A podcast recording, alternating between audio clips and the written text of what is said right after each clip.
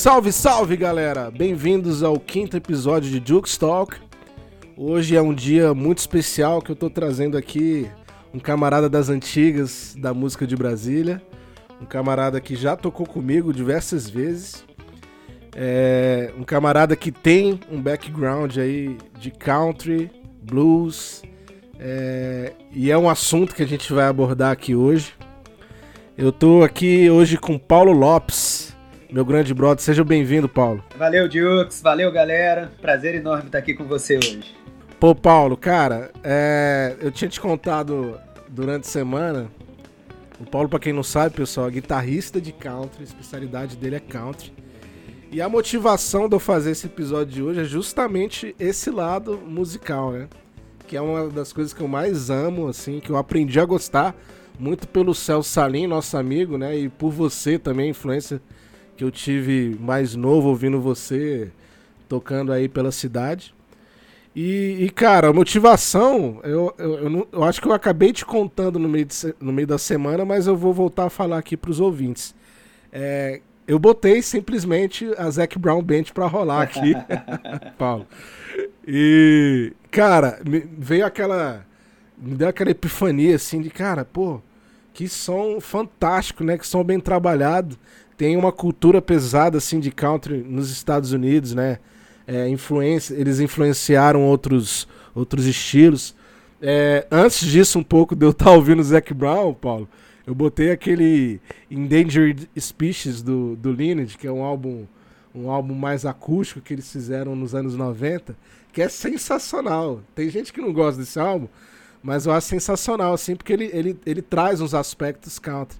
E, cara, eu falei, velho, por que não chamar um dos caras que é ícone, né? Eu, eu tô sendo entusiasta porque realmente é um ícone do country blues aqui de Brasília, do country blues, porque eu falo que a gente né, acaba misturando. Mas você teve história fora daqui do Brasil. E aí é isso que eu queria abordar agora, Paulo. É, cara, você como guitarrista há bastante tempo, né?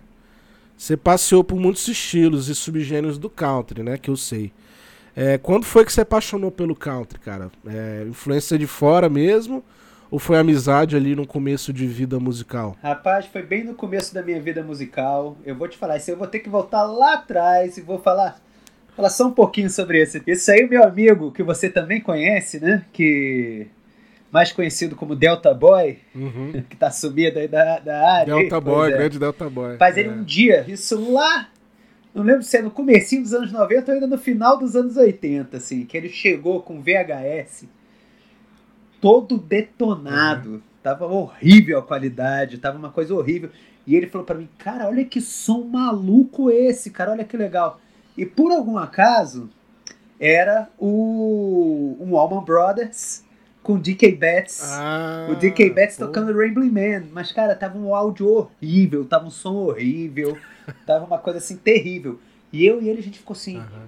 cara, que coisa louca é essa? Que coisa maluca é essa? Que tipo de som diferente é esse? Porque nessa época, eu que fui um cara que comecei a ouvir música no, no metal, né? E aí uhum. eu falo que quando eu comecei a ouvir muito Black Sabbath, fui pro Led Zeppelin, e aí eu descobri o Eric Clapton que me tirou do metal completamente eu tava muito na área do blues nessa época. E eu ouvi isso e falei, cara, que sonoridade diferente. Allman Brothers, né, como muitos dos ouvintes aí sabem bem, é uma banda da mesma época ali do, do LED, né? Primeiro disco de 68. Não, quer dizer, eles tiveram aquela, uhum. aquela, mesma, aquela mesma vivência de, de época, né? É o mesmo ambiente, né? Mesmo ambiente, pois é. Mas eu falei, cara, o que, que tá de diferente nesse som? Que uhum. aí eu comecei a perceber isso é a influência do country, que na minha opinião uhum. é uma grande diferencial das bandas americanas para a maioria das inglesas dessa época. Porque as Com inglesas certeza. são muito blues rock, né? E o Allman uhum. Brothers, o Leonard, né? Essas bandas já são bandas que têm essa influência do country, essa pegada do country. Aí só para terminar a história aqui, rapidinho, uhum. e aí o que me levou mesmo por country foi quando eu estava andando lá em Copacabana, Rio de Janeiro, que na época tinha um milhão de sebos maravilhosos naquela, naquele bairro, sabe? Na rua onde minha avó uhum. morava mesmo, ali na Francisco Otaviano mesmo, tinha um maravilhoso. Que, cara, eu entrei na loja, vi um LP do Marshall Tucker Band. Nossa. E, cara, peguei o, o, o LP, né? O Fire on the Mountain. Fire on the Mountain não, perdão. Rapaz, agora me fugiu o nome do, do LP. Mas enfim, a música Fire on the Mountain é a primeira música do disco, né? Uhum. E, eu, e a capa do disco era um cowboy, um desenho muito bonito de um cowboy empinando com um laço, assim, né? No, no, no ar. E aí, cara, custava um real o disco. Eu falei, vou comprar pra ver. E a primeira música que eu vi foi Fire on the Mountain, que tem uma introdução de pedal steel maravilhosa. Que já falei, Caramba. "Oh, é isso, é isso que eu quero. Então começou tudo com Marshall Tucker, né? Com Marshall Tucker. Eu digo que é a coisa mais country mesmo, né? Foi a primeira vez que eu reparei no som do pedal steel, né? Que é um instrumento Ah, que legal. depois eu vinha tocar, né? E- É, que musicalmente faz a total diferença, né? Dá aquela, aquele ar de, de country mesmo, dá como se fosse uma, uma capa, né, pra música, assim. É Exatamente. muito bonito. A gente, inclusive, vai abordar esse- esses pontos mais técnicos do country, já que você é um cara que passeia por isso também. É, agora, você falou do Rio, ô Paulo. É, você ficou quanto tempo no Rio e, e depois, e- depois acabou mudando para Brasília, mas teve, teve ali um, um período musical no Rio também. Conta um pouco pra gente como é que foi essa transição, cara, até, até chegar aqui. Na verdade, não. Eu, eu sempre brinco falando que eu sou um carioca fajuto. Porque eu, na Uhum. verdade, eu só nasci no Rio. Eu com seis meses de nasceu, idade. Eu tenho sotaque, mas eu... Eu, na verdade, eu sou, eu sou candango completamente. É de família o sotaque. né? É, exatamente, exatamente. Eu, Mas- com seis meses de idade, meu pai trabalhava na Eletronorte e foi transferido para Brasília. Só que o que acontece? A minha família é completamente carioca, tanto par de mãe quanto par de pai. Tá todo mundo no Rio de Janeiro. Tem um tio ou outro só fora, assim. Mas, então, quer dizer, eu passava todas as minhas férias no Rio de Janeiro, né? Férias de É. verão, férias de, de inverno. Então, eu sempre fiquei no Rio de Janeiro, né? Sempre passava pelo menos uns dois meses da minha vida inteira no Rio de Janeiro. assim. É. E aí foi numa dessa que você descobriu o Marshall Tucker, né? Então foi crucial na Exatamente, vida aí. Exato. Na minha adolescência, eu descobrindo os meus sons ainda, né? Aham. Que eu Desbravar, né? Pois é, exatamente. Eu tava conhecendo essa coisa do blues, né? O Eric Clapton até hoje é um dos meus maiores ídolos, com certeza. É, com certeza. E mas eu tava descobrindo essa sonoridade nova, né? E eu exatamente Uhum. através desse VHS, eu tinha já comprado alguns discos do Allman Brothers, do Leonard Skinner. Eu lembro que eu entrei no Uhum. desses sebos e tinha vários discos do Leonard Skinner, mas eu não tinha dinheiro para comprar todos, né? Aí o cara da Entendi. loja me ofereceu o Pronounced. Por causa de Ah, Simple Man. entendi. Ele falou: Ah, tem essa música Simple Man que é maravilhosa. Aí ele me, me arranjou o Pronounced. Então, quer dizer, eu já tava conhecendo Allman Brothers e Leonard. E aí eu fui descobrir o Marshall nessa história, né? Porque assim, o Allman Brothers e o Leonard, eles têm mais aquela cara. Eu vou botar o nome Southern Rock, né? Que é o nome que eles são conhecidos. o, né? é o rock sulista, né? O rock sulista, exatamente.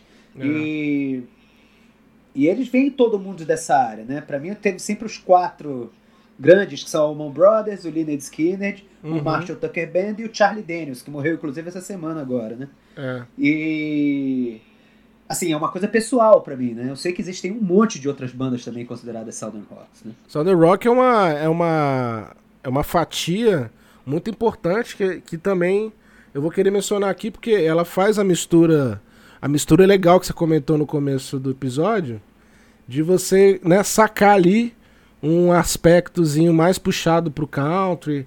É, eles respeitam muito a questão do, das escalas maiores, né? Daquela brincadeira de escala maior, escala menor de guitarra. Exatamente. É, os, li os licks, né? Os licks de.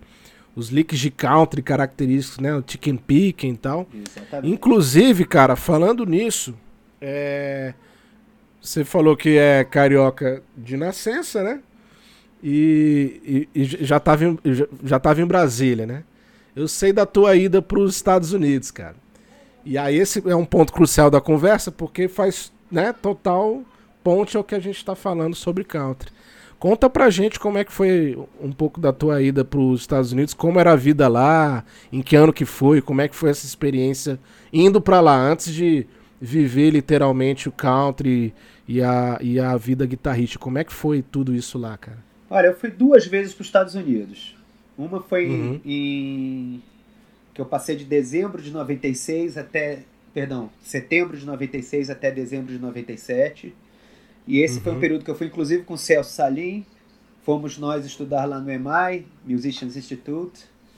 E e foi um período que a gente era muito novo ainda, né? E, uhum. e Los Angeles era muito diferente do que se tornou depois, né? Eu acho Los Angeles uma cidade maravilhosa, mas na época era uma cidade que eu. A gente muito adolescente, muito moleque, sem carro, sem dinheiro, sem nada. Foi uma vida muito dentro de casa, muito dentro da escola e dentro de casa. O que foi maravilhoso. Estudando, né? Estudando. Pois é, eu, eu falo, né? Como você comentou aí no começo do episódio, o Celso Salim é uma referência para vários músicos aqui de Brasília. Né? E eu brincava, uhum. eu falava, eu tenho professores na escola, chego em casa e tenho mais um professor. Influência para todos nós, né? Eu comentei dele nos outros episódios e, cara, não tem nem como fugir, né? Ainda mais no aspecto country aí, nessa amizade que a gente tem. Aí eu vou tocar nesse assunto, cara. As pessoas sempre pensam no Celso como guitarrista de blues, porque ele realmente é um guitarrista de blues mas as pessoas não sabem que ele é um dos maiores guitarristas de country que eu de já country, vi na minha é, vida. Com certeza. Eu, e eu admiro esse lado dele, cara. Cara, ele toca country bem demais, é uma coisa impressionante. E eu posso dizer que eu tenho a honra de ter visto ele tirar o primeiro som country dele na minha vida.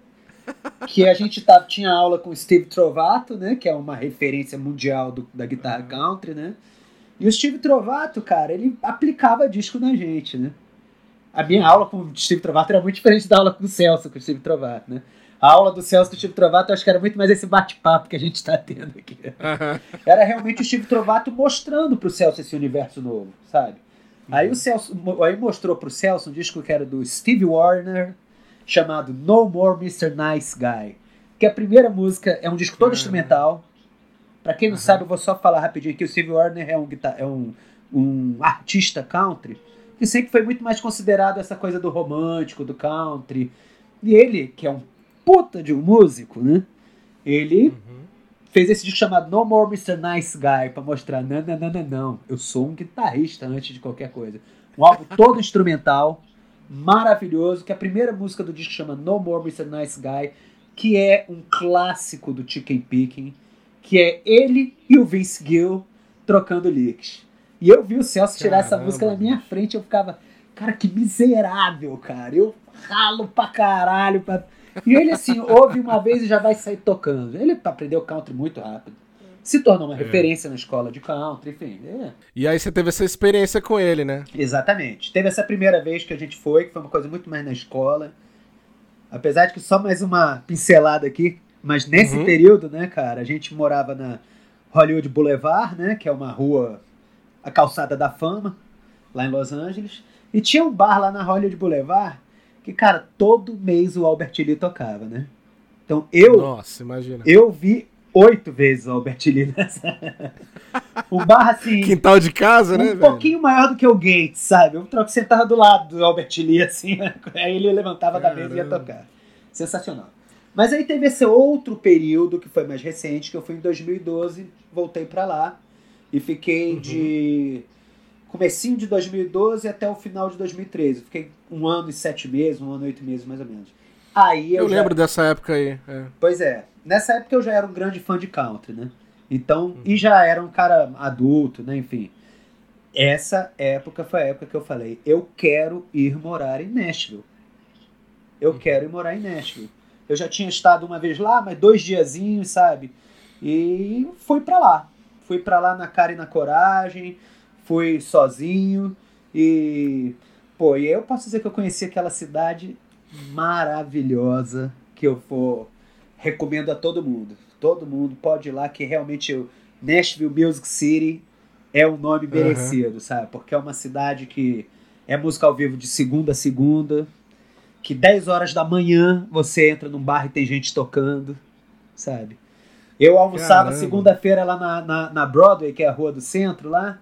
Cara, uhum. você contava seis bares, pelo menos, em, uma rua, assim, com música ao vivo, meio-dia de segunda-feira, sabe? Sexta-feira à noite você contava umas 40 bandas tocando ao mesmo tempo.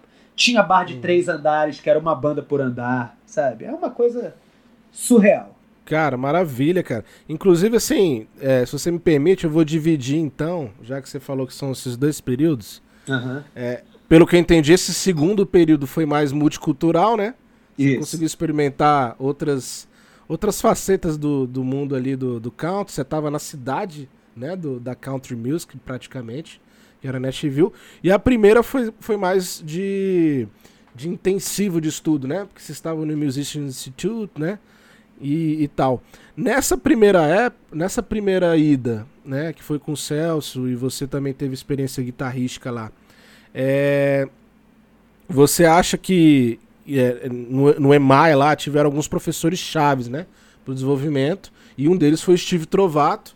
Inclusive eu tenho uma curiosidade muito legal que eu comecei a estudar blues, cara. Quando eu, eu ainda não, não era baterista, eu era entusiasta, é, naturalmente. Quando eu peguei uma apostila da Warner Music de Play Along, velho. E tava lá o, o, o nome dos principais é, figuras do blues na época, né? E mais uns professores, né? Então essa apostila da Warner Music de blues, Blues Music, assim, era, era uma 335 na capa, vinha com CD no meio da apostila, cara, um CDzão assim, de play along para poder fazer os exercícios. E tava lá Steve Trovato, é, Scott Henderson, é, Robin Ford e mais uns três lá, sacou? E aí eles tinham as, de as, demonstrações de cada um. E quando chegava no Steve Trovato, ele tinha realmente o chicken pick, né? Que era característica, ele misturava ali, era uma coisa que, que você você usa muito na, na, na tocabilidade, né? E aí eu queria saber, você teve aula com o Steve Trovato também? Você teve essa experiência com ele tete a tete? E, e, e existiram também outras experiências com outros professores, tipo o próprio Scott Henderson, teve algum outro grande do country. Como é que foi essa experiência com professores lá, nessa primeira ida? Olha, foi o seguinte, o, o Trovato, né, foi um cara que assim que eu pude pegar ele como private, né, que a gente, uma das aulas que a gente tinha no curso, várias aulas, é uma aula particular com o professor. Eu peguei, uhum. mudei de, de um professor para ele, porque eu queria ter essa vivência. Então eu tive uma vivência maravilhosa com ele. Mas eu fui para lá numa época que eu, eu comecei a tocar tarde, sabe? Eu, uhum. não, eu não fui aquele cara que comecei com 6 anos de idade. Eu comecei a tocar tarde. Então eu, eu digo. É, com certeza eu fui para lá ainda muito iniciante, sabe? Então eu tinha, que, eu tinha que pegar muito base, muita coisa básica. Então. Quer dizer, eu não estudei country com o Steve Trovato sabe? Foi o que ah, eu, eu, entusiasta de country, já tinha descoberto o Marshall Tucker Band, tava descobrindo o que realmente era country music, né? Que até então era Southern Rock que eu conhecia. Uhum. Você sabe muito bem quando a gente pega, por exemplo, Street Survival do, do Leonard uhum. Skinner, né? O Steve Gaines é um guitarrista de country também, né? Muito tipo É, com certeza. Então, Muito quer dizer, pois é, eu já estava descobrindo essa área. Mas aí um conselho maravilhoso que o Celso me deu foi, Paulo, Vai estudar o blues primeiro, cara. Vai estudar. Que te dá aquele background, né? Te, te dá, dá aquele... pois é, o blues é o, é o estilo estilo mãe, estilo pai, não sei como é que nem como chamar, sabe? Não tem jeito. É. Todo guitarrista que quer tocar uma coisa, é, sei lá, contemporânea, né? Eu vou dizer assim, né? Talvez música clássica não, né? Mas enfim, jazz, rock, heavy metal, tudo, qualquer coisa. O maior conselho uhum é comece pelo blues. É o maior conselho que eu posso dar. Porque realmente você vai pegar todo o bend, todo o feeling, o vibrato, tudo você é, vai pegar com blues. Certeza. A, mexer com, com a pentatônica, sabe? Tudo você vai pegar do blues. E esse foi o conselho maravilhoso que ele me deu. Então eu realmente, o Steve Trovato, quando eu falei, ó, oh, o Celso falou isso, que eu querendo pegar canto, o Steve Trovato olhou pra mim e falou, ele falou, eu acho que foi o melhor conselho que você já ouviu na tua vida. E realmente, cara, blues eu acho que para todos os instrumentos é um... Você sente ali a, né, a, a como é que eu posso dizer, a sinergia, né? Você precisa comunicar com os músicos, você precisa se olhar. É, é uma coisa que eu acho que vai além, né, cara? Pois é, o blues é o estilo, é o primeiro de todos. É o primeiro. É. Tudo veio do blues. O jazz veio do blues. O rock veio do blues. Consequentemente, tudo que veio do rock veio do blues. Né? O uhum. country veio do blues. O country tinha aquela, né, aquela coisa como um estilo como é que eu posso dizer, um estilo também raiz, né? Tinha um momento que o country também caminhava sozinho, né? O country tem muito aquela origem, eu, na minha opinião, o avô do country é a música celta, né? Essa coisa que é, veio da Irlanda, né? Aquela uhum. coisa violino, veio muito daí, né? Mas... Aquela coisa do pezão no chão, né? Da marcação e tal, da, da das, do cultural, Com né? Do, fol do, folclore deles. Isso, boa, boa questão que você falou. Até a parte da dança veio muito, né? Aquela dança muito sapateada, né? Aquela coisa muito. Veio é, eu comentei isso, com, eu comentei isso. Engraçado você falar. Até é bom enriquecer a conversa aqui. Eu comentei isso com a Ana outro dia, né? Que a gente tava vendo a série Vikings e eles têm realmente. No, no, é, Vikings já é escandinavo, não é, não é Irlanda, né? Mas a, a, tanto a, a, cultura celta quanto a viking tem realmente essa, essa marcação do chão, né? De você ficar. É. E aí, tipo, isso, eu acho que isso, em algum momento, quando foi levado para os Estados Unidos, né? O pessoal deu uma repaginada, que nem aconteceu aqui no Brasil com a. Com músicas de raiz africana, né? Exatamente. Então, cara, é muito interessante quando você a, a, gente que é músico, a gente vê esses aspectos no ar e pega, né? É, a, história, a história nos ajuda a entender melhor o gênero, o conceito, isso é muito legal. Pois é, eu acho que esse foi o maior, maior enriquecimento cultural, musical, com certeza foi a mistura africana com a mistura europeia, que foi feita na, nas Américas, né? E o blues veio daí, né? E o blues veio daí. E o country foi muito cedo pra fonte do blues, sabe? Pegou muito. Eu acho assim, eu não sei, pelo menos em termos de guitarrista, falando né, de solos e tudo mais, cara, tudo é blues. Tudo é blues, é. não tem jeito. Tudo é blues. O blues é como se fosse o guarda-chuva, né? Debaixo do guarda-chuva. Exatamente. É, assim, na linguagem, na linguagem musical, né? A gente fazendo analogia aqui. Como se o grande guarda-chuva, debaixo dele, você tem diversas possibilidades. Você pode ir mais pro lado da, da raiz negra, da música, ou mais pro country e tal. Cara, é muito, realmente é muito rico. Eu tive episódio aí que eu falei com o Rafa, o Rafa Stefani, que é guitarrista, a gente toca junto. E, cara, realmente é um estilo que abraça, né? Você consegue se ver dentro da música nele e abre possi possibilidades, né? E outra coisa, Paula, aproveitando aqui, velho, é, a tua volta para os Estados Unidos, eu acho que mais da primeira, não sei, aí você me, me corrija se eu estiver errado é, a, a, tua volta depois da primeira ida e a tua volta da segunda deve ter influenciado bastante a linguagem musical, né? Ah, totalmente. É, e aí que acontece? A influência desse West Coast americano que você teve influenciou muito a tua, a tua linguagem até na hora de lecionar, que eu sei que você dá aula. Como é que foi essa, essa esse conhecimento adquirido lá? você conseguiu aplicar aqui. Eu lembro que você dava aula de country, mais voltado para o country, na BSB Musical, em outras escolas e, e, aulas particulares.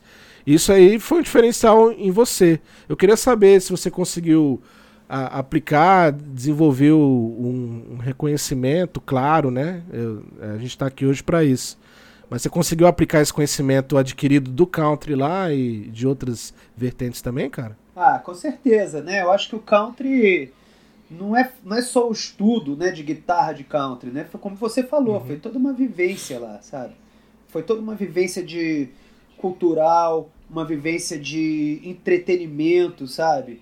Porque. Uhum. E, e, e, da escola, né? Do EMAI. O EMAI é uma escola uhum. maravilhosa, uhum. sabe? As pessoas. Tem gente que critica algumas coisas do EMAI, é porque, né, assim, o EMAI começou com grandes mestres da época, né? Tinha o Joey Pass, Joey Diorio, uhum. né? Tinha um monte de gente muito, muito, muito figurão. E aos poucos isso foi se diluindo um pouco, mas, cara, eu te garanto que a estrutura do EMAI é um exemplo de, de uma escola. Não é, não é bem um exemplo, porque eu sei que é muito difícil, né? É muito difícil de você conseguir fazer uma coisa no estilo do EMAI. Mas isso tudo, sabe, a, a a seriedade com que os professores levam. A coisa, uma coisa que eu acho que é muito importante, que eu acho que influenciou no meu estilo de dar aula, é você ter o método, mas ao mesmo tempo uhum. você saber fazer a leitura do método de acordo com o seu aluno e não seguir à risca o livro.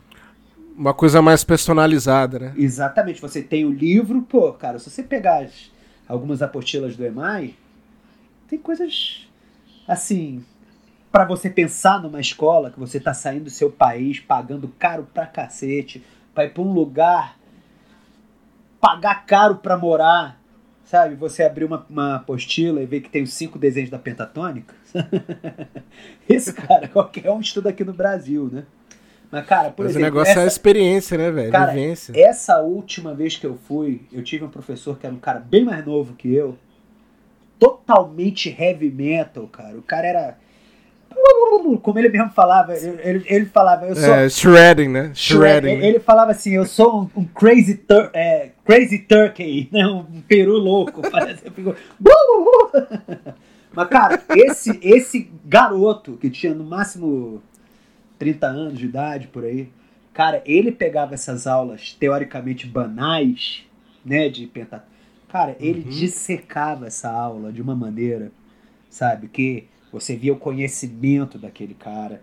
E como, cara, como eu respeitei esse cara, no filme que ele era um cara muito gente boa, né? E, e sabe, eu acho que isso talvez tenha sido a minha maior lição, sabe? Você saber pegar uma, um método, pegar uma, uma maneira de dar aula. E é lógico que ele dava uma aula para uma turma, né? Eu não dou aula para turma, eu dou uma aula individual. E, e você saber aproveitar aquilo. E você saber aplicar para as necessidades e para o gosto do aluno, né? Porque, primeiro, eu Isso acho é maravilhoso. eu acho que nenhum aluno tem uma, uma coisa que eu vejo que tem muitos professores que são muito muito como é que eu posso dizer? Caxias, né? muito caxias que querem fazer aquela coisa e você precisa saber disso você precisa saber daquilo eu acho que todo aluno tem direito de aproveitar a música da maneira que ele quiser se ele quiser só bater acorde vamos lá meu amigo sabe eu eu Vai ter espaço, né, pra isso. Vai ter espaço pra conhecimento disso. É, cara, eu acho que um professor de música tem que saber que é, é muito diferente, talvez, de um professor universitário, né? Que você, quando tá Uhum. universitário, numa universidade, você teoricamente está procurando a sua profissão ali.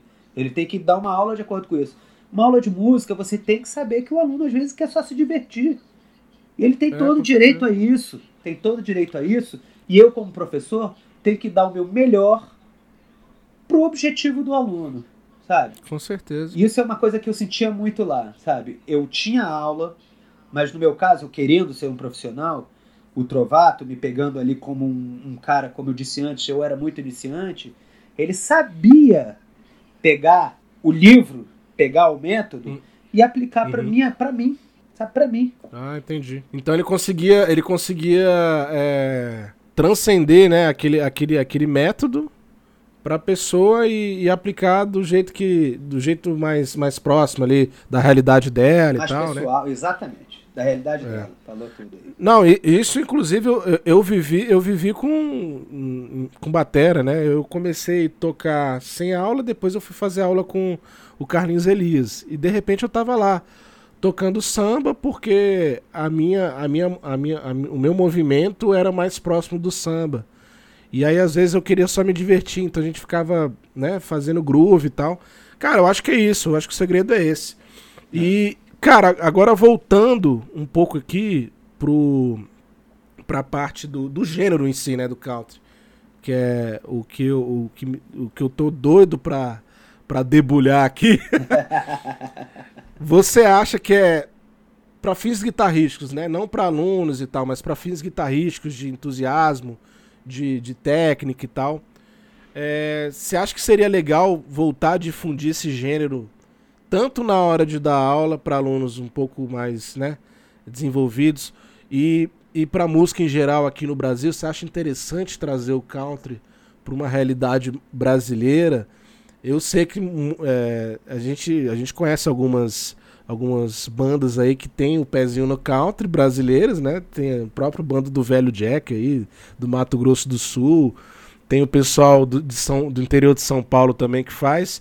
Só que você acha interessante trazer esse aspecto né, do train beat, do chicken picking para a música brasileira? Eu vejo muito espaço para isso, particularmente. Eu queria saber a tua opinião quanto a isso, cara. Cara, com certeza. Olha, eu como um, um fã, né, e um entusiasta do country, né, eu vou te falar uma coisa. Eu acho que a guitarra, falar da guitarra especificamente agora, rapidinho. Uhum.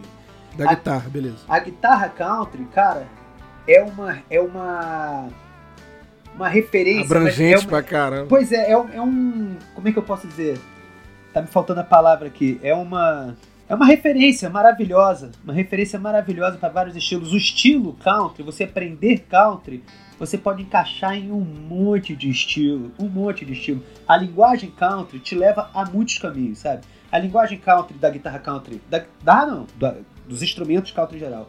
Tem o cromatismo, que é uma coisa usada em um monte Uhum. de estilo de música, sabe? Uhum. Tem.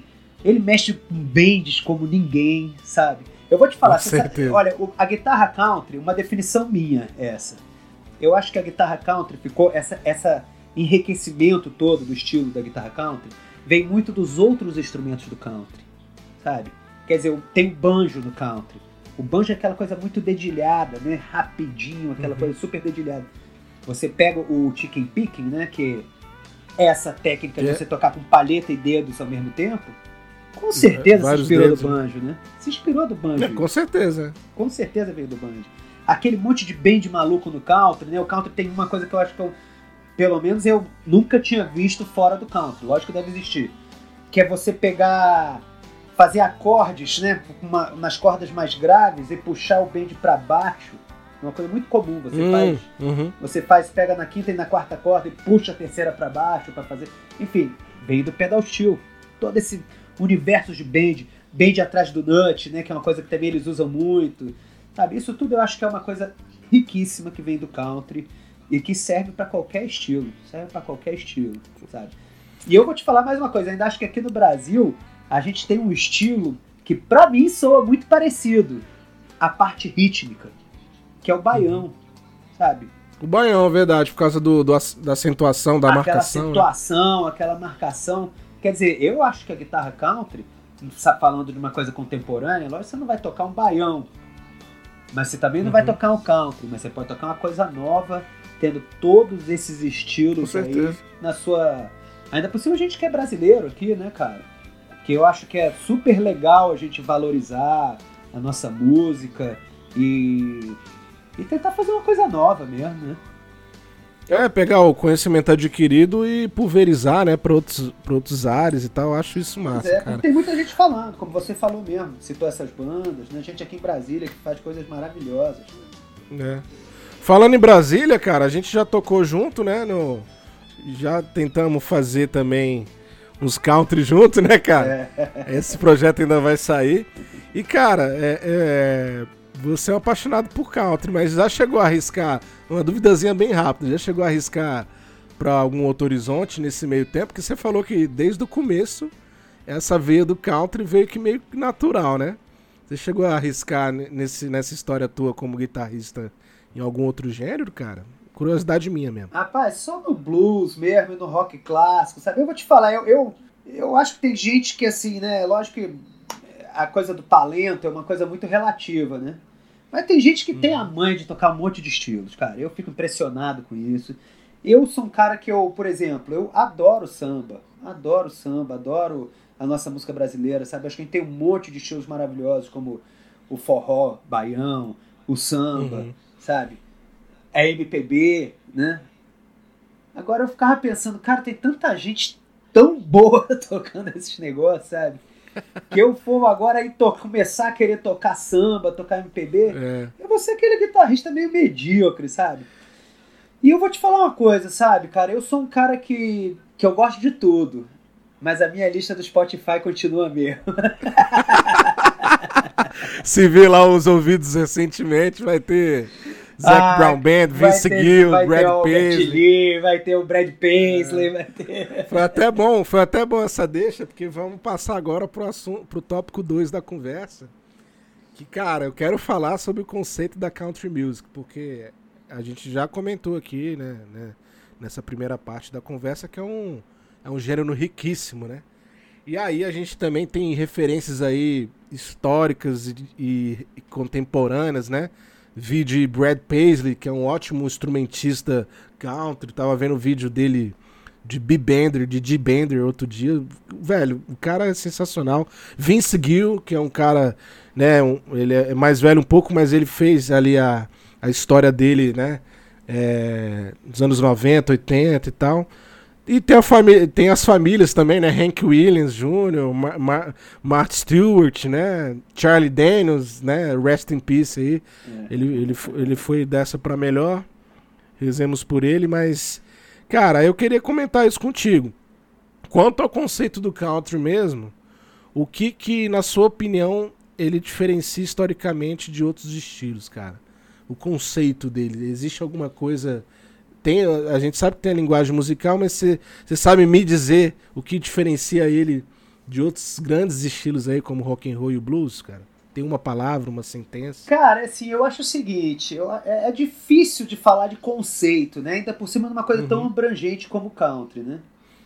Eu tão acho que assim, rica, assim, histórica, né? é, pois é, historicamente, eu acho que é muito isso que a gente estava falando, sabe? Veio lá da Irlanda, daqueles cantos ali, dessa cultura é, folclórica, folclórica, né? Folclórica, tipo... exatamente. Que o folk, né? Também tá ali casadinho com country. É, o folk é um, é um, é um primo do, do country que eles passeiam também junto. É, com certeza, com certeza. E veio todo, todo toda essa galera que veio para os Estados Unidos daquela época, né? É, como todos os países da América, né? Teve a escravidão, que eu acho que o blues veio muito da escravidão. Mas existia, mas era um país lá nos Estados Unidos também, né? Que era, era um país que eles estavam colonizando. Então não era gente uhum. necessariamente rica que estava indo para os Estados Unidos para fazer os Estados Unidos, né? Tinha muita gente, assim, muito branco pobre lá também, que foi lá tentar uhum. tudo, que passava o dia capinando, que passava o dia também dia na fazenda, na fazenda caçando e tal. Na, era lógico que eles não eram escravos, era uma situação muito melhor, né? Do que era na terra deles, que eles estavam lá caçando, plantando para poder comer e dar comida para os filhos. E chegava de noite, todo mundo se reunia, uma época que não tinha luz elétrica, né? Não tinha, não tinha rádio, não tinha nada disso. Então como é que as pessoas se divertiam? Tocando, né?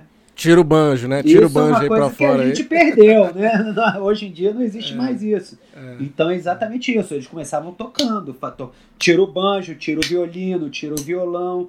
E eu acho que é daí que veio essa tradição de famílias, né? É. Um dos primeiros artistas country é o, Carter Family, né? Uhum. Que inclusive veio a Johnny Carter, que foi a esposa do, do Johnny Cash, né? Ela, Johnny Carter, não sei se é neta, se é filha, mas enfim, tem os primeiros Carters, que eram todo mundo tocava. Então tinha muita essa é coisa do da clã, família né? que tocava. Pois é, exatamente. Daí veio o Bluegrass, né? Que é o, Bluegrass. Que é o talvez os... Aí você me pega um pouco porque eu não sou muito historiador, sabe? Eu não sou, eu não sou realmente um cara que entende muito da história. Mas eu acredito que o Bluegrass foi um dos primeiros estilos country que existiram, sabe? Uhum, que tinha uhum. o quê? Tinha sempre o baixo acústico, o banjo, o bandolim, o violão, o violino. Eu falei do violino? Não sei. Violino, violino, é? violino. E, uhum. e todo mundo cantando. Você pega vários discos de bluegrass, você vai ver que vai estar tá na, na, na, né, na, na, na, banda, vai estar tá escrito o quê? Vai estar tá escrito vocal barítono, vocal soprano, vocal não sei cara, o quê. Cara, isso é muito interessante, cara. Quer dizer, os caras realmente faziam arranjos de voz muito poderosos, né? que é uma coisa muito clássica do country também até hoje. É, isso que eu ia falar. É, é, é, é, um, é uma identidade, né, do country, né? Ter, ter esse, esse vocal. Até lembra muito aquela, aquela questão dos, dos, do vocal de igreja mesmo. Isso, é. Mas aquele, aquele de festividades, né? Isso. Então aquele vocal que o pessoal, você vê que o pessoal tá se divertindo, né? Isso, exatamente. Isso eu acho que a gente faz um elo muito com aquilo que a gente falou antes. Exatamente. Né? Da, da, das festas, das músicas é, que são da cultura mesmo, do celta e tal. O pessoal cantava muito, né? Com certeza, era muita voz, muita voz, todo mundo cantando. Muita voz. Todo mundo aprendia, porque eu acho que talvez pela, por isso, né, cara? É trabalhar, trabalhar, trabalhar e de noite vamos fazer o quê? Vamos tocar um pouquinho antes de dormir para amanhã começar tudo de novo, né? Então, quer dizer, eu acho pois que era, é. muito isso. E aí, cara, assim, eu acho que. E ao mesmo tempo, então também tava o country e o blues ali caminhando, né? Se desenvolvendo, uhum. né? Assim, não digo nem musicalmente, assim, né? Mas enfim, criando coisas novas, né? E aí até que uhum. chegou no, no rock and roll, rock and roll para mim também é uma coisa tão complicada, né? Existe aquela coisa do quem inventou o rock and roll, ah, Elvis Presley é o rei do rock, aí muita gente é, não gosta disso, ah, porque eu acho que o rock and roll foi criado por várias pessoas que estavam fazendo coisas ali ao mesmo tempo. Nos anos 50 ainda não existia internet, ainda não existia globalização, então quer dizer, eu acredito que muita gente não se conhecia ainda muito bem, estavam criando coisas ali ao mesmo tempo, sabe? Uhum, e uhum. agora, se você pegar o próprio primeiro disco do, do Elvis, para mim é o maior exemplo de uma mistura de blues e country, que para mim o rock and roll é Com é muito certeza. disso, né? O blues é. country. Eu achei muito interessante que o, o primeiro disco do Elvis Presley que é um, um single, né? Uma música de cada lado, é That's Alright e Blue Moon of Kentucky. That's Alright uhum. era um blues, que ele transformou meio que no country. E Legal. Blue Moon of Kentucky era um country, cara. Bill Monroe, cara, um dos caras lá do início, que é um bandolinista que tocava bluegrass. A música é do Bill Caraca, Monroe, interessante, cara. velho. E o que, que, que, que, ele transformou? Ele transformou naquela coisa, que eu não vou dizer que é um blues. É, naquela coisa é um comercial, roll, né? Eu, pois é. Eu acho que ele foi o primeiro, o primeiro com, o comercial, assim, que teve co coragem, foi carudo o suficiente para misturar mesmo, né? Pois é. Aquela coisa da gente falando misturar misturar o country com o baião de repente, lá atrás ele teve a ideia de, de misturar também. E pronto, e fez. E, e, tinha todo aquele aparato comercial, né? Todo aquela, aquele visual, né? Então, cara, é por causa desses caras que de repente o gênero veio até nós, né? É, com certeza, assim, com certeza. E lógico, tava também o Chuck Berry, tava um monte de gente fazendo, né? O Little Richard, né? Pelo amor de Deus, o Jerry Lee Lewis, né? Que começaram tudo isso, cara. Mas, pô, é difícil, né? Você falar o que é country e o que é blues ali. É difícil é. você falar o que é rock and roll, o que não é. Mas, na minha opinião, é. a gente não precisa falar, cara. A gente só precisa curtir também. É, é música, é tudo é música. Tudo música, é, música Vamos consumir boa, essa parada. Música boa, música de qualidade e que a gente pode, graças a Deus, aproveitar de todos eles sabe? É. é lógico que é normal a gente comparar, eu gosto mais desse, eu gosto mais daquele. Mas no final das contas eu gosto de todos, sabe, cara? Eu gosto de todos. É. Aproveitando que você falou de vários, vários nomes aí, cara, é, eu vou fazer um elo com, com a tua segunda ida para os Estados Unidos, para Nashville. E aí a gente, a gente mencionou, né? Eu vou voltar a repetir que tem vários nomes fantásticos do country, historicamente falando, e até hoje os caras estão aí, tem nomes novos. Mas o Brad Paisley, Zac Brown Band, que eu mencionei lá no começo, Vince Gill, que é um grande guitarrista também, Hank Williams. Lá nos Estados Unidos, você teve bastante contato com festivais mais voltados por country. Com esses grandes nomes do gênero, você já comentou comigo, já teve conversa de barco sobre isso. Como é que era essa vibe, cara? Eu queria saber, queria que você contasse de novo aqui para os ouvintes, na verdade, como é, que, como é que era essa sinergia dos festivais. A gente vê por foto, fica muito, né, com a vontade imensa de estar, tá, né, experimentando aquilo ali. Eu queria que você contasse essa, essa vibe dos festivais de lá. Ah, cara, é maravilhoso, né? Os Estados Unidos é um país que tem festival atrás de festival acontecendo o tempo inteiro, né? Isso aí você deve ter conversado com o Rafa também, que já foi milhares de. É, o Rafa. O Rafa Curi já foi. Pois é. Olha, eu posso dizer um, um festival que eu posso citar, que eu fui no. que é o CMA, né? Que é o Country Music Association, que é uma associação de country. E eles fazem diversas coisas. Eles têm o prêmio deles, que seria o, o Grammy do country, sabe? Eles, uhum. E tem o festival deles também. Cara, eu vou te falar uma coisa. Eu fui duas vezes nesse festival, né? Uma vez foi quando eu morei lá, e a segunda vez eu fui na minha lua de mel, né? Com a, Stefânia, que você conhece. Ah, isso é, eu lembro. A minha Steph maravilhosa, que. Um beijo pra ela. e ela. E esse festival é um festival maravilhoso que eu acho que assim mostra muito a onda de Nashville, sabe? É lógico que o country mudou muito, sabe? Eu tenho muito pé atrás com muita coisa do country de hoje em dia, sabe? Muitos artistas de country têm pé atrás com o country de hoje em dia, vocês vê eles falando. Entendi. Mas, cara, Nashville, vou primeiro falar uma coisa. Nashville é uma cidade com uma vibe única. Eu falo para todo mundo. Você não precisa gostar de country para você não ficar de cara com Nashville. Sabe? Porque Nashville, uma sexta-feira à noite de Nashville, é uma coisa surreal. Pra quem gosta de música ao vivo, é surreal. É aquele monte de banda, bar nenhum cobra couvert, sabe? É, então, quer dizer, você entra um atrás de um. Se quiser assistir uma música nesse bar, vai pro outro bar, assistir outra, assistir outra. Você, cara, eu me lembro que tinha noites que eu corria 10 bares diferentes, sabe? Tudo assim, sai de um, vai para outro. Sai de outro, vai para outro. Ah, agora eu quero uma coisa mais moderna, agora eu quero uma coisa mais tradicional, sabe? Enfim. Maravilha, hein? Aí chegava no festival, no festival eles espalhavam assim uns 10 palcos pela cidade e era country o dia inteiro. É uma coisa impressionante. Eles fecham a rua, a Broadway, e tem palco na Broadway, tem palco em frente ao Museu de Country, tem palco do Riverside, eu acho que é o nome do, do teatro lá, que é um teatro, estilo teatro grego, de Aham. frente pro Rio, maravilhoso.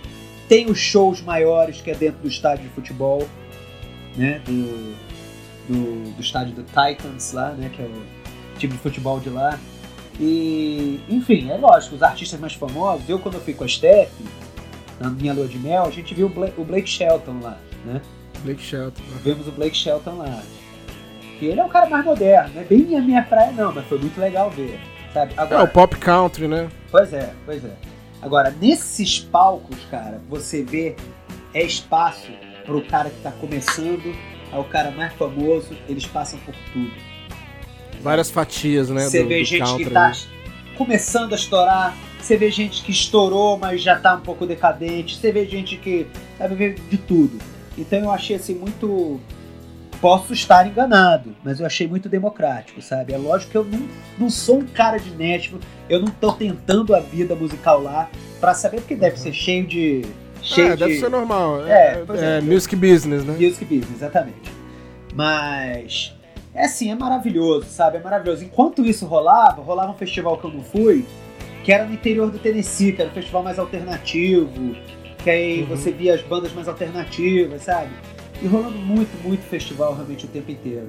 Teve um festival que eu perdi também, que o Zac Brown que capitaneia, cara, que é sensacional. Que é um churrascão. Um churrascão. Esse Eu acho, é que um eu, acho que eu já vi uns vídeos. um dia eu ainda vou nesse aí, cara. E assim, cara, mas é- aí o que eu quero dizer é o seguinte, realmente é uma, é uma onda, é uma vibe maravilhosa, sabe? E. Agora, Nashville fora dos festivais já é assim, cara. Eu passei lá no total seis meses. Peguei o verãozão, né? É lógico, o inverno deve ter uma vibe diferente. Eu nunca fui no inverno lá, né? Porque lá neva, né? Mas no Uhum. verão, cara, sexta-feira à noite, na Broadway, é músico na calçada pra todos os lados.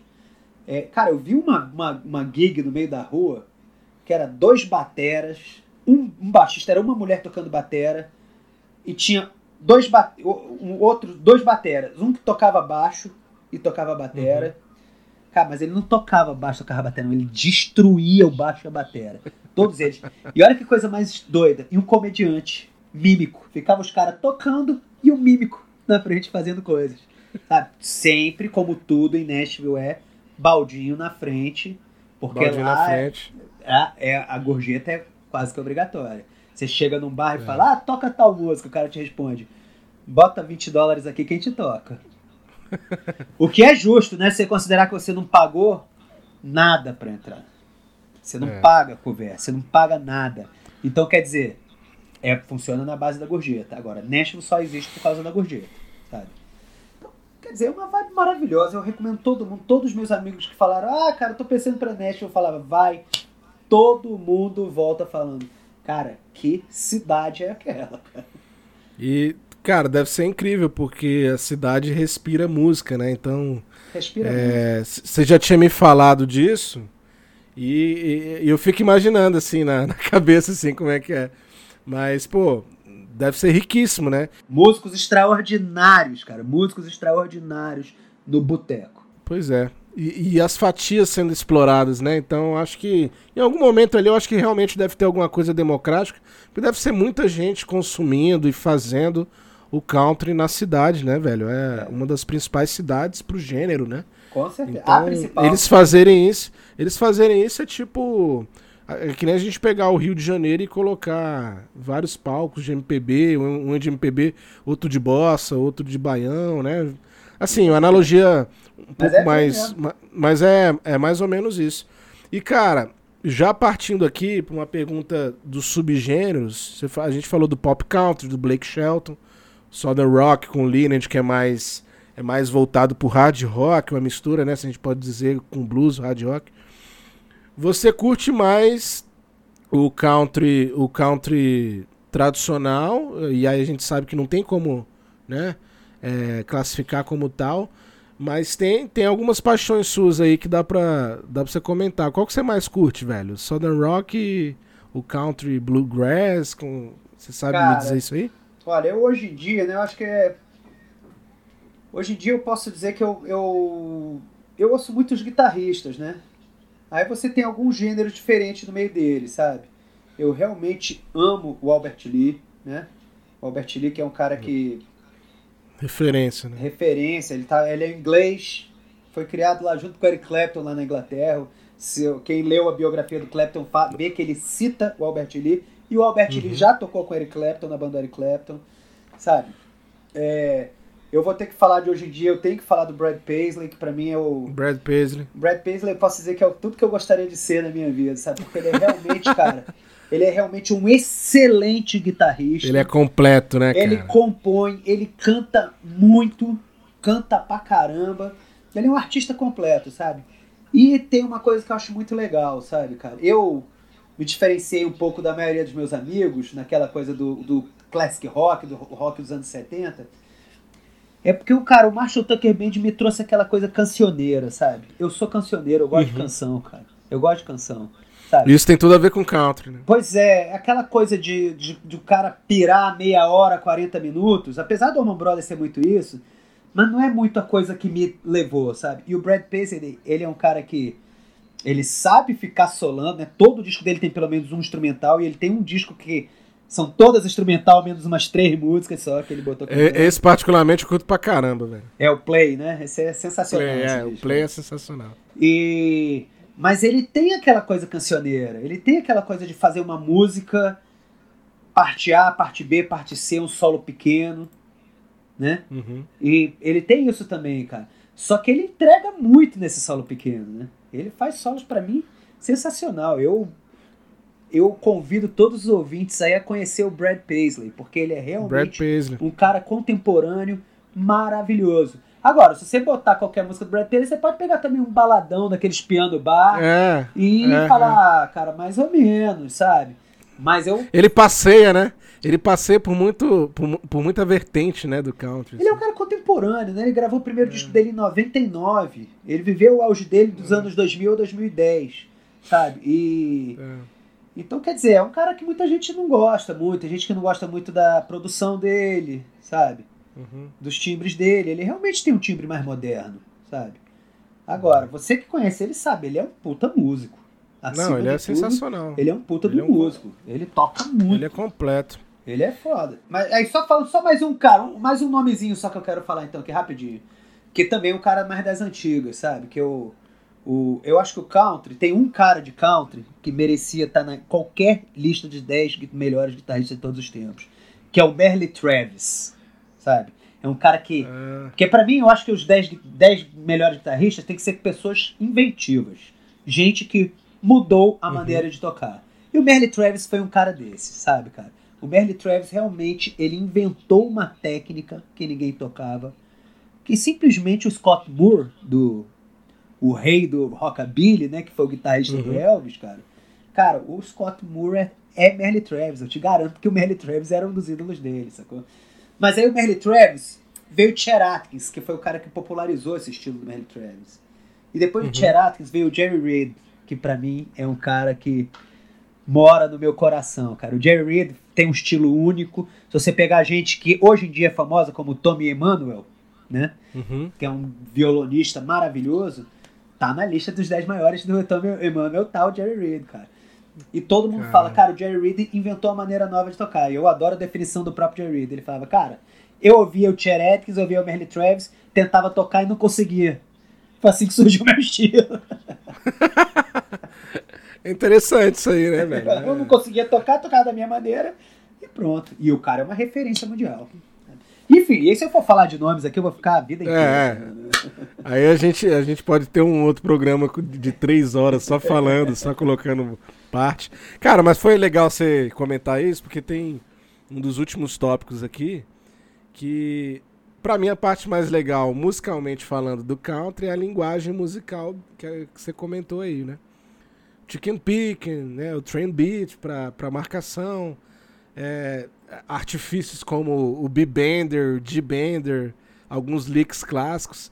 Fala um, pro, fala um pouco é, para os ouvintes sobre essa parte técnica na guitarra. Se a gente conseguir, a gente não, você não tá com a guitarra na mão, é, mas se tiver como falar como isso foi desenvolvido, se começou a, a falar aí do, de alguns nomes é, no que tange tocabilidade, né?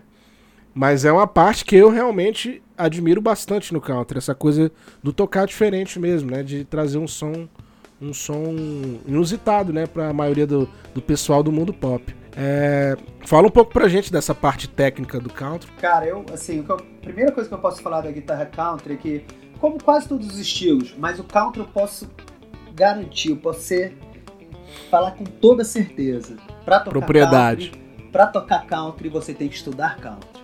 Sabe? Uhum. Eu acho que vem muito do que eu já falei lá atrás, sabe? A guitarra country busca em todo, influência em todos os instrumentos country. Sabe? Então, por exemplo, o B-Bender. O B-Bender, para quem não sabe, é uma alavanca que você tem na correia, a maioria, na correia. você puxa a guitarra para baixo e a correia aciona essa alavanca, que é diferente da alavanca tradicional, que você pode apertar ela até afrouxar totalmente todas as cordas. Essa não. Essa você tem especifica, espe, você especifica o seu bend onde você quer. Pode ser no Si, né, que é o B-Bender, pode ser no Sol, como o Brad Paisley usa, que é o G-Bender. G-Bender. Mas enfim, e você tem um tom certo. Você pode botar, regula como você quiser, um tom, meio tom, um tom e meio. Mas o tradicional é um tom, sabe? Então quer dizer, você aciona aquela alavanca e você dá um bend e você volta. Com isso você consegue fazer é, acordes e acionar bend ao mesmo tempo, mudar aquela, aquela notinha do bend. Isso você é. mistura com a técnica do banjo, que é essa técnica chicken picking, que você tem. Vários sabe? dedos, né? Vários dedos, que você fica aquela coisa. Aquela coisa meio bem uhum. rápida, né? Bem. Isso você consegue fazer licks maravilhosas com o B-Bender. O B-Bender, eu não tenho dúvida nenhuma que é um desenvolvimento que veio do pedal steel. Pedal steel, para quem não sabe, é aquele instrumento da guitarra havaiana que desenvolveu, né, que é aquela, aquela mesa com cordas onde você toca com uma barra, né? Que vem muito do laula, né, aquela coisa toda. E se desenvolveu para o pedal steel. Esse seria o lap steel, né? Uhum. Se desenvolveu para o pedal steel, que foi quando eles botaram pedais nesse instrumento e alavancas que você toca com o joelho. Você quando aciona o pedal, você faz exatamente a mesma coisa que o bebender. Você toca. Aí você tem 10 cordas, uma afinação que no meio é aberta e nas pontas já não é aberta, ela segue uma, uma escala diatônica mais ou menos, sim, falando a grosso modo, né? E você consegue, é, com esses pedais, mudar os acordes, né? Você realmente consegue, sem, sem botar a mão esquerda no instrumento, você na afinação tradicional, você toca um Mi e aperta os dois primeiros acordes, ele transforma em Lá tudo com aquela uhum. sonoridade de um band. Mas não é aquele band bluseiro, cheio de vibrato, cheio de emoção. Não, é um band bem mecânico. É. Né, o release, mais desenhado, né? Mais desenhado, exatamente. Então, quer dizer, o B-Bender veio daí com certeza. E é uma coisa que você faz miséria com isso. Ou até com o próprio dedo, né? Essa aquela coisa que eu, te falei, que eu falei mais cedo de pegar um acorde e voltar o seu indicador duas casas uhum. atrás e puxar ela para você chegar no bend no acorde, é um pensamento de pedal steel, sabe? Isso tudo eu aprendi muito com o Steve Trovato. Ele tinha uma, uma lick de pedal steel que ele chamava para mostrar os bends do campo, sensacional. Sensacional. Cara, Quem maravilha. Quiser, vai, procurar aí dos, os bends do Steve Trovato que tem muito disso. É isso, é a técnica do banjo, é o violino que você pega e faz. E você faz um estilo muito, muito peculiar, muito próprio. É, é, é isso, é isso que eu queria trazer para os ouvintes aqui, porque é peculiar, né? Eu acho que, eu acho que até o leigo, quando ouve, é, ele ouve um, um, aspecto do violino, um aspecto até do bebender, do lap steel, né? Que eu falei lá atrás, que é aquela capa, né? Aquela capa que dá pra música. A pessoa já fala, não, isso aqui, isso aqui tá puxando pro country, olha, olha aí, ó. Eles estão puxando pro country. Então já tem, já tem aquela identidade. Só que dentro dessa, desse pacote de identidade do Country tem muita coisa, né, cara? Então dá para explorar coisa demais, coisa demais. Nossa, coisa Eu demais. particularmente acho sensacional, cara. E para fechar aqui, Paulo, dicas de sons aí, músicas para pro ouvinte daqui é, querer explorar mais ou conhecer o country. Dicas que seria ali o começo da vida no country. Você sabe, sabe indicar sons aí pra galera? Bom, eu posso começar com um clássico da guitarra country, que é o Country Boy, do Albert Lee. Do Albert Country Lee Boy. e do Rick Skaggs. Tem duas versões, as duas são maravilhosas. Country uhum. Boy. Do Albert Lee você vai achar 50 milhões de versões, que ele. Todo show dele ele acaba com Country Boy. Então tem um monte de versão ao vivo também. Pode ver que é ele descendo a lenha na guitarra. Maravilhoso. Eu vou falar muito parte de guitarra, né? E de pedal steel também, né? Ah, pode ser, eu, pode ser. Eu tive o prazer de estudar lá em Nashville também com o Doug Jernigan, que é um dos caras que tá nos Hall, é Pedal Steel Hall of Fame, sabe? Tem foto dele com Buddy Amos, que é um dos caras que, que inventou a afinação do, do, do Pedal Steel, sabe? O cara é sensacional. Nossa. E... Mas tá, deixa eu lá. Brad Paisley. Ouçam uma música chamada Mr. Policeman. Essa música é chicken picking pancada. É... Vamos lá.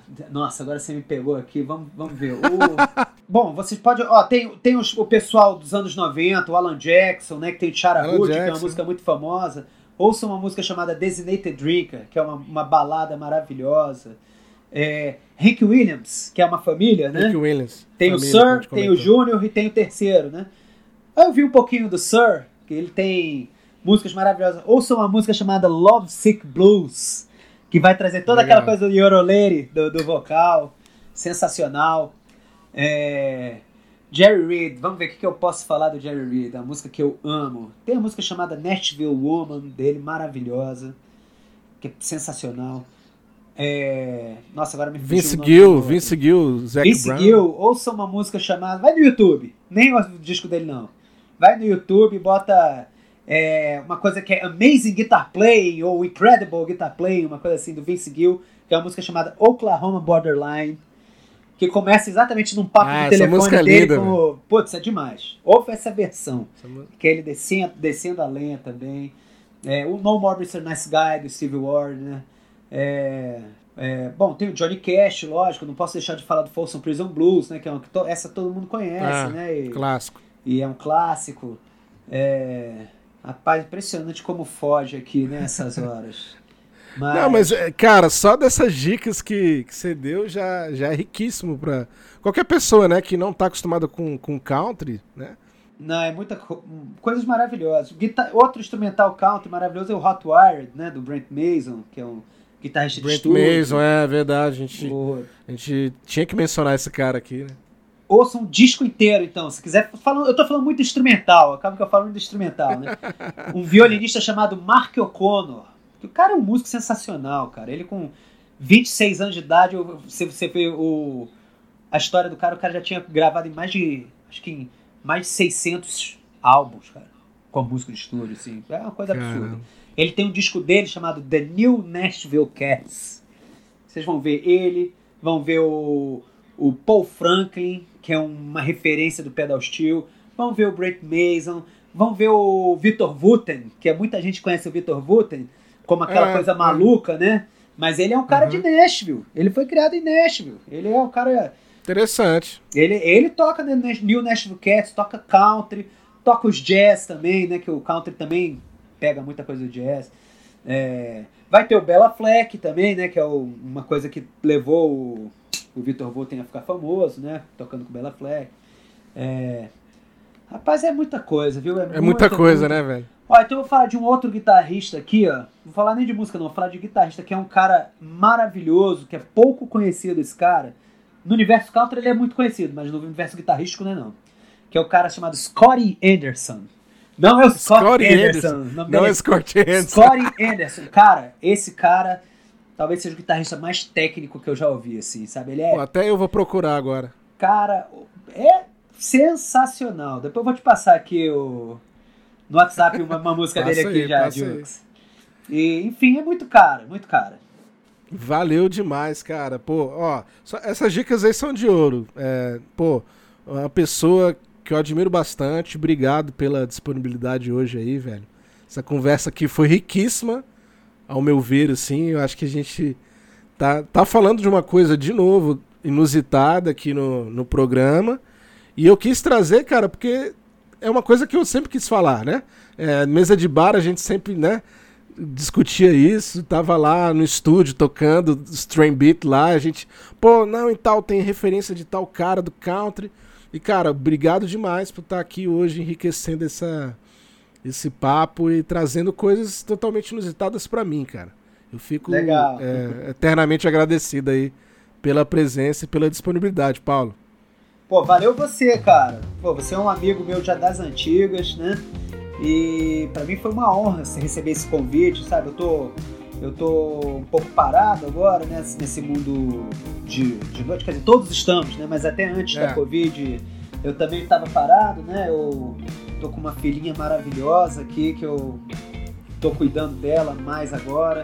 Eu e minha esposa maravilhosa aqui, né? Que é a Steph, que você conhece muito bem. Então, quer dizer, na verdade eu tô muito feliz mas daqui a pouco eu tô de volta aí e né, sempre dando aula, que isso é uma coisa que a gente não para, né?